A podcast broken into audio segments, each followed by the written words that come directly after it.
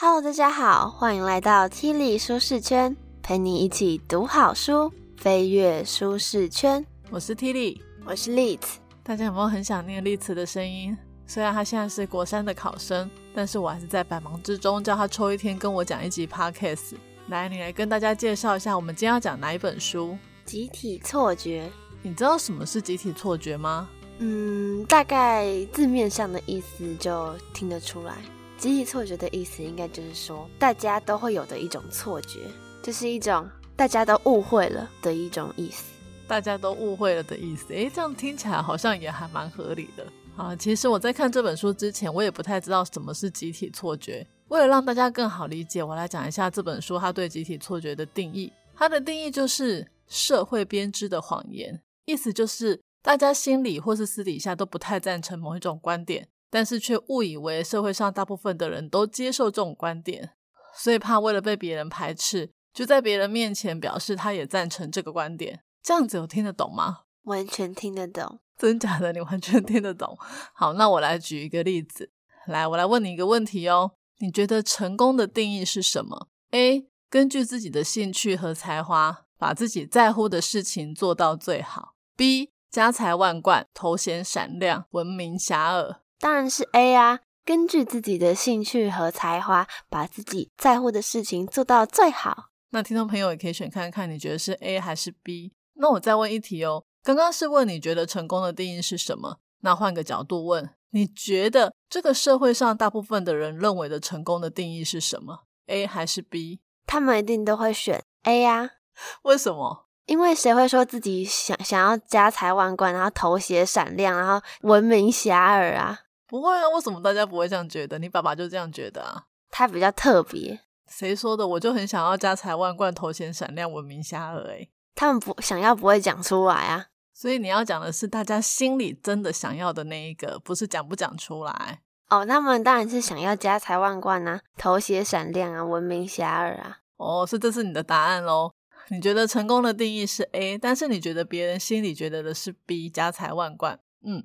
这一题呢，作者他在美国有个研究中心，他访问了五千两百个美国人，结果他发现有百分之九十七的人都跟你一样，觉得成功的定义是 A，就是根据自己的兴趣才华，把自己在乎的事情做到最好。但是好笑的是，这五千两百个美国人里面有百分之九十二的人哦，他们都认为社会上大部分的人都认为成功的定义是 B，也就是。家财万贯，头衔闪亮，闻名遐迩。不是，等一下，他们这他们真的觉得是 A 哦，对，他们真的发自内心觉得是 A 哦。对，所以你这个反应非常的正确。也就是说，其实百分之九十七的人都跟你觉得一样，A 才是对的。可是他们都觉得别人应该觉得是 B 啊，所以你刚才会觉得很惊讶，怎么可能别人也会觉得是 A？那这就是一个集体错觉。是哈，我掉入这个陷阱啊。没错，你就有一种集体错觉。我一直都觉得我没有集体错觉啊。好，那你知道这种集体错觉会有什么影响吗？就是你明明觉得 A 才是对的，可是却以为别人觉得 B 才是对的，所以你为了要取得成功，你就会拼命的去追求 B，让人家觉得你才是成功的，来迎合别人的期望，最后把自己的生活搞得越来越不快乐。这也是为什么作者要特别写一本书来讲集体错觉。因为他发现，我们如果一直掉到这种集体错觉的陷阱里面，我们就没有办法做自己。这样子的话呢，小的话就是让自己活得不开心，大的话有可能会让整个社会变得很动荡，影响国家的根本。听起来有没有很严重？是是有点啦。好，那我们就开始吧。本集的 podcast 将为你带来以下三个部分：一、国王的新衣与飞机上的鳄鱼；二、网络世界的恐怖误解。三、西班牙的番茄与越南的虾蟹。例子，你有听过《国王的新衣》这个童话故事吗？哦，我有听过啊，《国王的新衣》幼稚园应该就听过了吧？这个故事就是在讲说，国王就想要一件新的衣服嘛，所以他就请了新的缝纫师给他做一件衣服。然后那个新的缝纫师呢，做给他的衣服就是没有衣服，因为他可能想要省钱之类的吧。后来他就跟国王说：“哦，这个衣服啊，是聪明的人才看得到。”国王为了不希望别人觉得他很笨，所以他就假装他自己看得到。后来呢，他走到大街上，然后大家都也不想要让别人觉得哦自己怎么那么蠢啊，所以呢，大家也都说自己看得到，然后都拍手啊，觉得说哇国王的新衣服好好看，但是他们根本就没有看到，看到的只是裸体的国王而已。其实呢，国王的新衣是一种模仿的行为，就像你刚刚讲，我们天生也不想要让大家觉得我们很笨，所以我们会去模仿别人的行为，至少让自己看起来不会很蠢。人就是有这种天生喜欢模仿的特性，因为呢，别人如果这么做都没有事，那我们这样做一定都 OK。就像在国王的新衣里面，大家看到国王没有穿衣服，也都不讲话，就没有人敢讲话，没有人喜欢当第一个放炮的人。那其实这种就是一种集体错觉，因为呢，你以为大家都是这样想，然后你就跟着大家这样做。可是其实你心里的想法根本就不是那样。那如果是你的话，你今天看到国王的新衣，你会不会勇敢的说他没有穿衣服？不会，我可不想要被抓去关。我也想要让自己还是成为一个假的聪明人，还是比较好。对你这种行为是非常的正常，你知道吗？除了刚刚讲的模仿之外，人还有一种状况，就是声望偏误。声望偏误就是我们如果看到有声望的人，通常就会很容易相信他讲的话。假设这样好了，今天如果你看到有一个小学生跟你说世界末日快要到了，你一定会觉得他很蠢，不会相信他。但是如果今天是一个科学家跟你说世界末日要到了，你觉得你会不会相信？会。对，所以呢，这个就叫做声望偏误。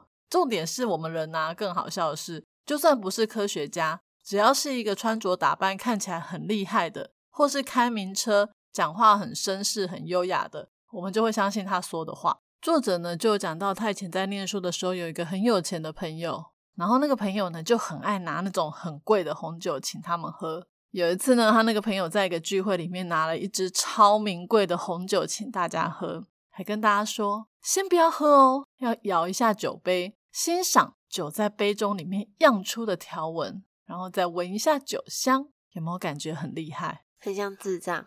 ”后来呢，他又说。好，你们接着喝一小口，可是不要吞进去，要让酒意在口中旋转。结果呢，作者就把它喝下去，就一喝就觉得怎么那么难喝。可是呢，他就不敢讲，因为他怕讲了之后呢，会被大家笑说：“哎，你会不会喝酒啊？”那如果是你，你觉得一喝下去很难喝，你会说什么？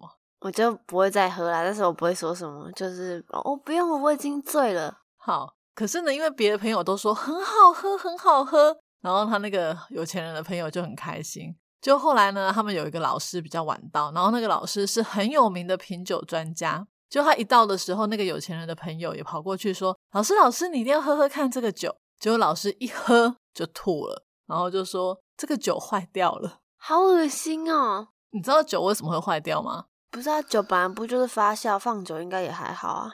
对，酒当然是越陈越香嘛，所以这边讲的酒坏掉，其实是那个红酒瓶的软木塞发霉了，然后发霉之后再跟酒混在一起，喝起来就会很像上厕所的味道，好恶心哦！这个就是声望偏误，这也是一种集体错觉。这个集体错觉就是说，大家都以为那个有钱的朋友拿出来的酒一定就是高级货，所以呢，大家都不敢讲真话。然后大家都假装，哦，好好喝哦，然后都把坏掉的酒给喝下去，还在那边说自己怎么很有品味啊，真的是超搞笑的。所以，我们刚刚讲的国王的新衣，还有红酒的事件，都是一种集体错觉，它就是会让我们误以为别人都是这么想，然后就会去迎合别人的期望。这就是我刚刚跟你说，集体错觉呢，通常小的话就是让我们觉得很不开心，顶多就是把坏掉的红酒喝下去，然后显得自己很蠢这样子而已。就有人因为这种集体错觉而死掉，喝下中毒的红酒哦？不是，不是，在二零一零年的时候，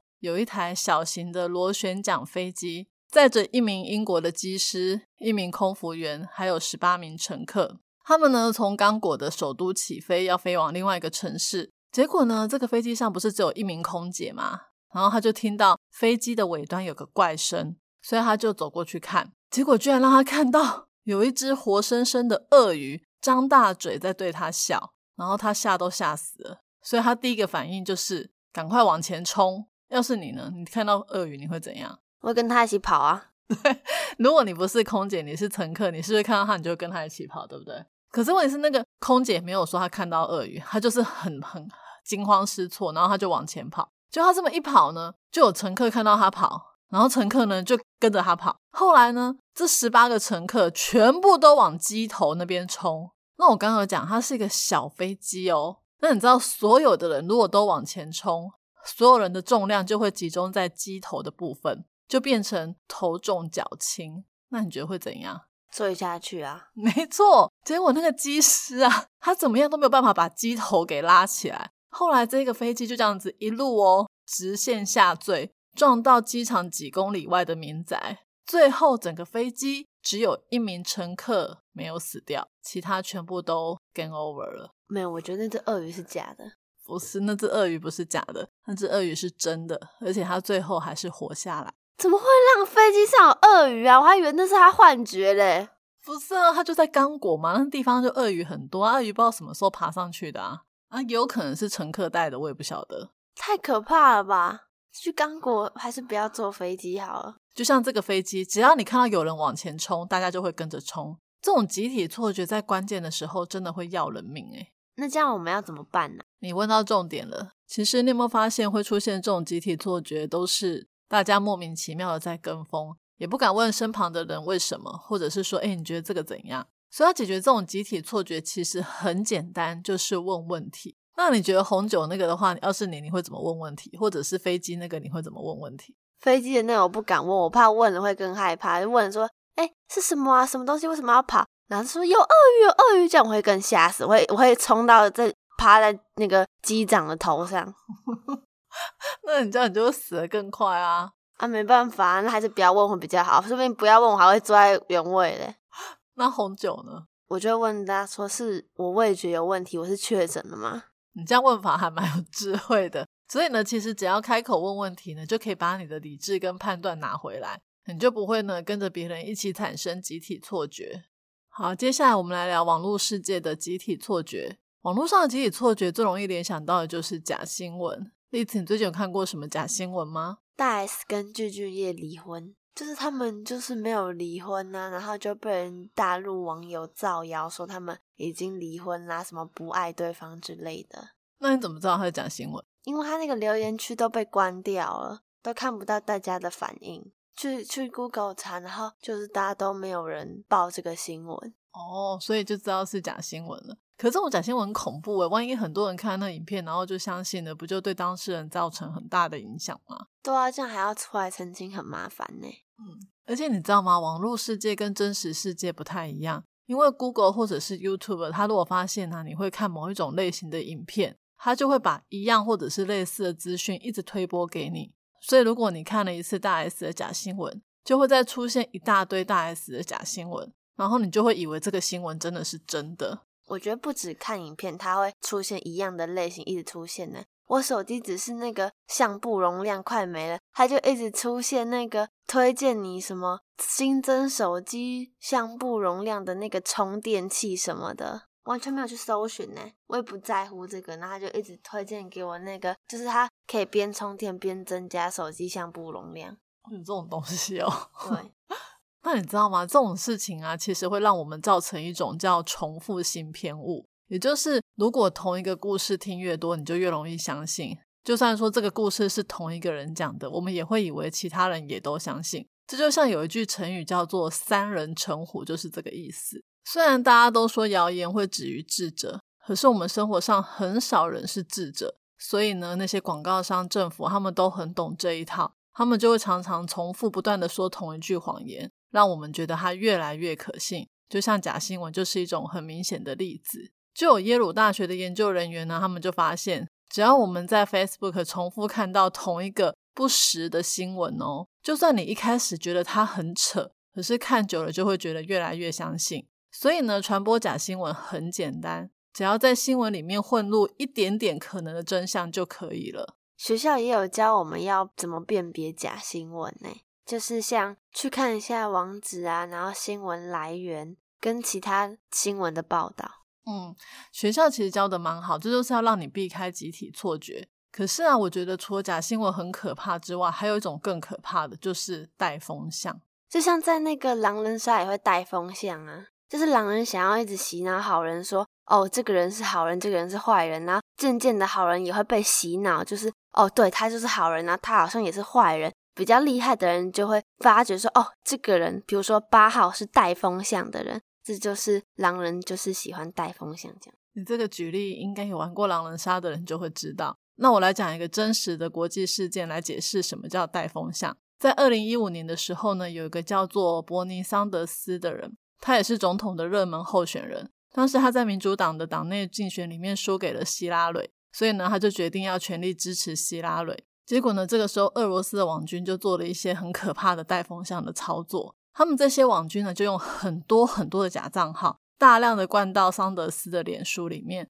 然后在贴文里面一直贴说打死不投希拉蕊，就搞得大家都以为说这个桑德斯他不喜欢希拉蕊，然后也搞得大家都以为希拉蕊会输。不过他最后真的也是输了啦。但是这些俄罗斯网军厉害的地方，就是在于他们都假扮成他们是美国人，然后在各大社群里面带风向，让民主党跟共和党两边的支持者都以为自己已经沦为少数派，所以呢，他们的行为就变得越来越极端，然后就会互相叫骂的很厉害，甚至是很讨厌对方，让美国呢就开始产生对立的这种状况。俄罗斯的那些网军也太可怕了吧！那俄罗斯的网军他们的目的呢，就是要让美国的民众很不爽，他们想要煽动暴力抗议活动，让美国人自己人讨厌自己人，也就不再相信政府机构。这是一种很高明的心理战。所以现在你知道集体错觉很可怕吧？明明事实就不是这样子，可是有人就会利用网络这种很厉害的工具，让大家以为事实就是这样，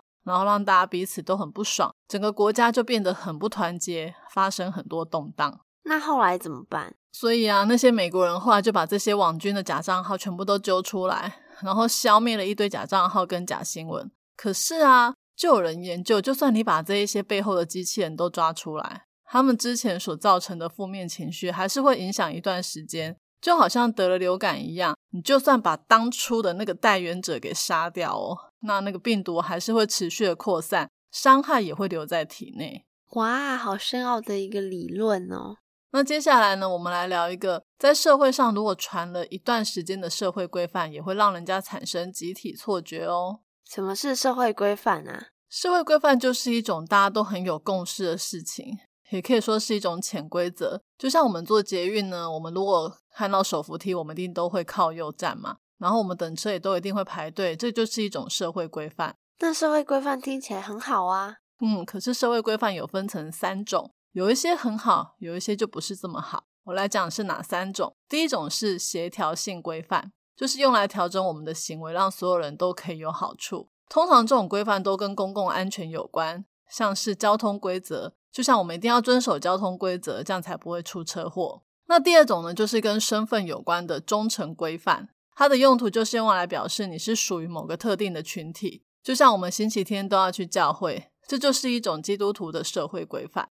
那前两种通常跟集体错觉比较没有关系，而是第三种它才是跟集体错觉比较有关系。那第三种的规范叫做“我不是混蛋”的社会规范。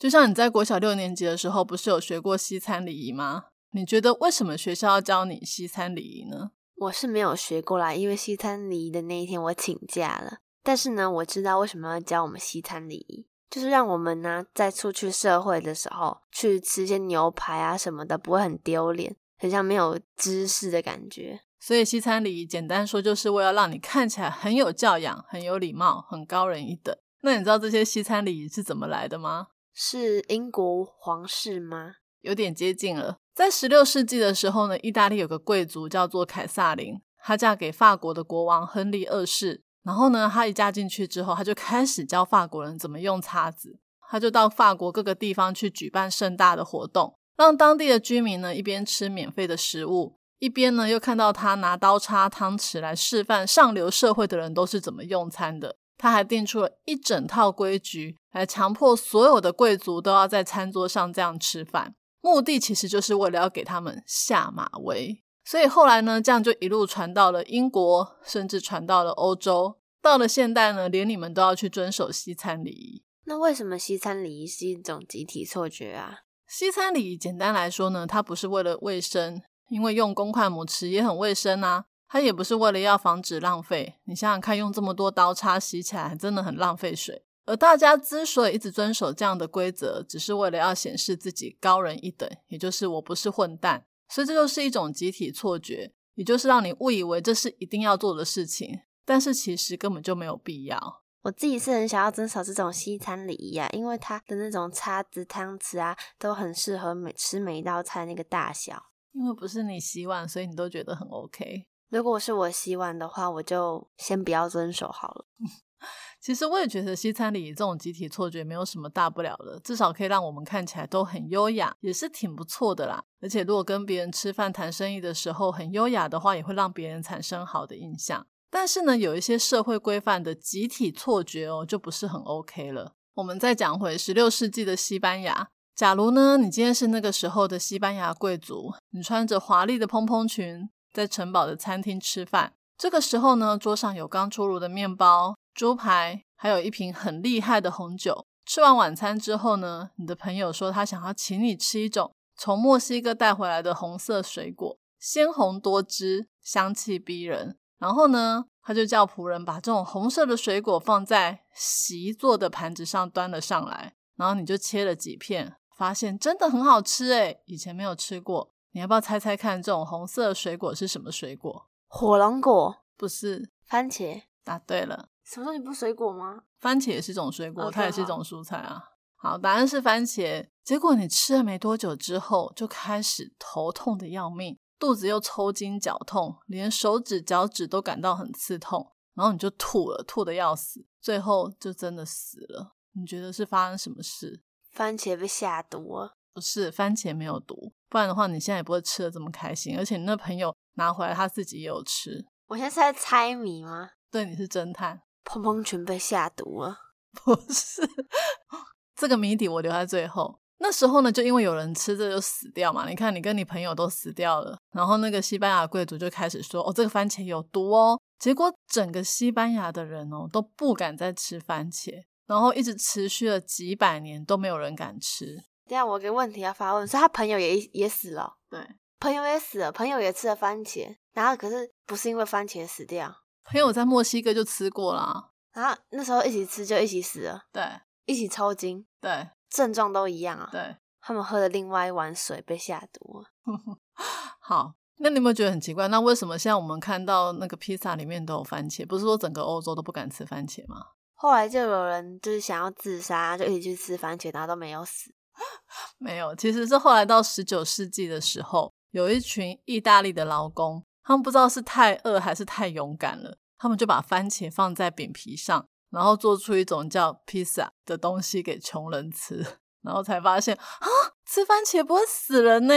所以呢，到底为什么那些贵族吃的番茄会死掉呢？他们也太邪恶了吧！他们是要灭绝贫穷就对了，他们觉得那个会死人，然后就给给穷人吃啊，就太穷没东西吃嘛。好，我要揭晓谜底哦，答案就是。装番茄的盘子，因为那个盘子我刚刚有说它是席做的，那那个时候的席做的盘子里面其实有很大量的铅，然后番茄的酸性呢会让席盘上面的铅给溶出来，所以那些人都是死于铅中毒。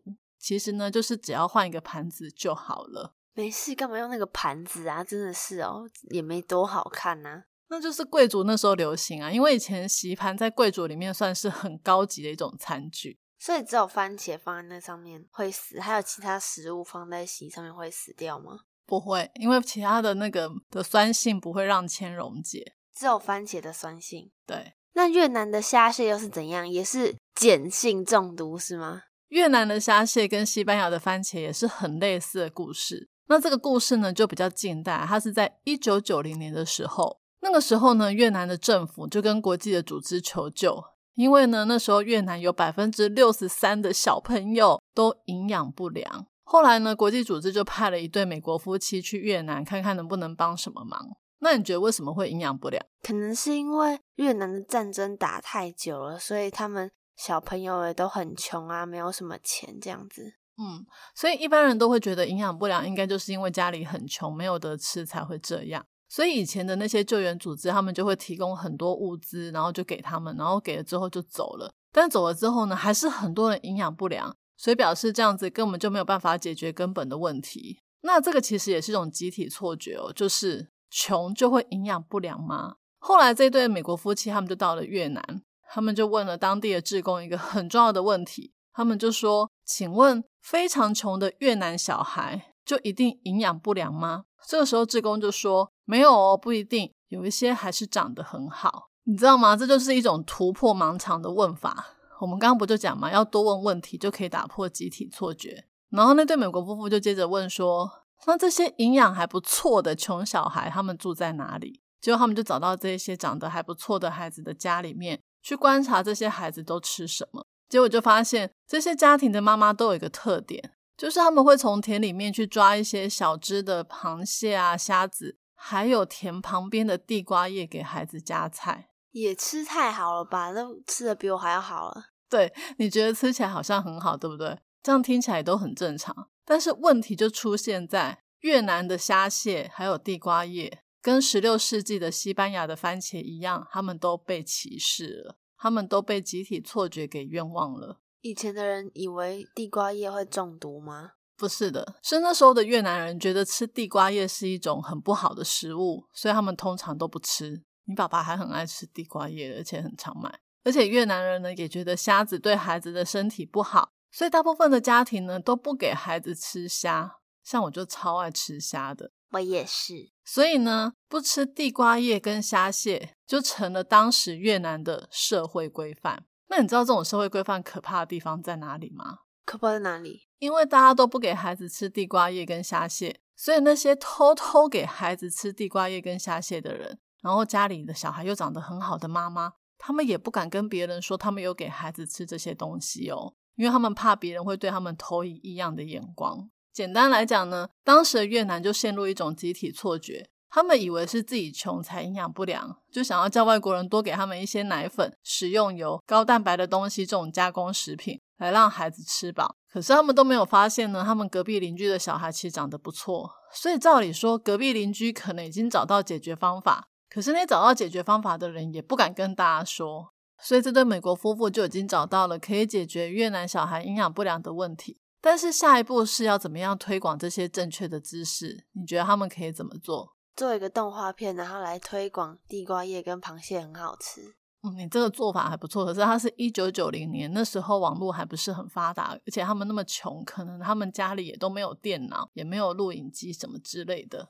政府可以请小朋友画一堆海报，然后顺便把那个虾子跟螃蟹啊，然后还有地瓜叶画的很可爱，然后叫大家吃啊。好了，你的方法的确也是不错。但是呢，这些志工呢，后来呢就找了那一些营养不良的孩子的妈妈，他们就把他们全部都找来，然后就直接教他们哦，怎么样去料理地瓜叶跟虾蟹，然后就叫那些妈妈吃。就那些妈妈吃了一阵子之后，发现，诶，好像也没怎样，诶，好像越来越健康了，所以他们就用这些食材煮东西给他们的小孩吃，就这样子，越来越多的妈妈呢都有这些正确的知识，然后这个知识就越传越远，甚至他们还开办了生活智慧大学，来推广这种新的正确的饮食观念。到了快两千年的时候，已经有超过五百万个家庭的小孩都恢复了健康了。哇，太棒了！他们都可以吃虾跟螃蟹了，真幸福。我也觉得挺幸福的。好，今天的说书就说到这里。最后来讲一下看完这本书的感想。丽慈，你听完这本书之后有什么感想呢？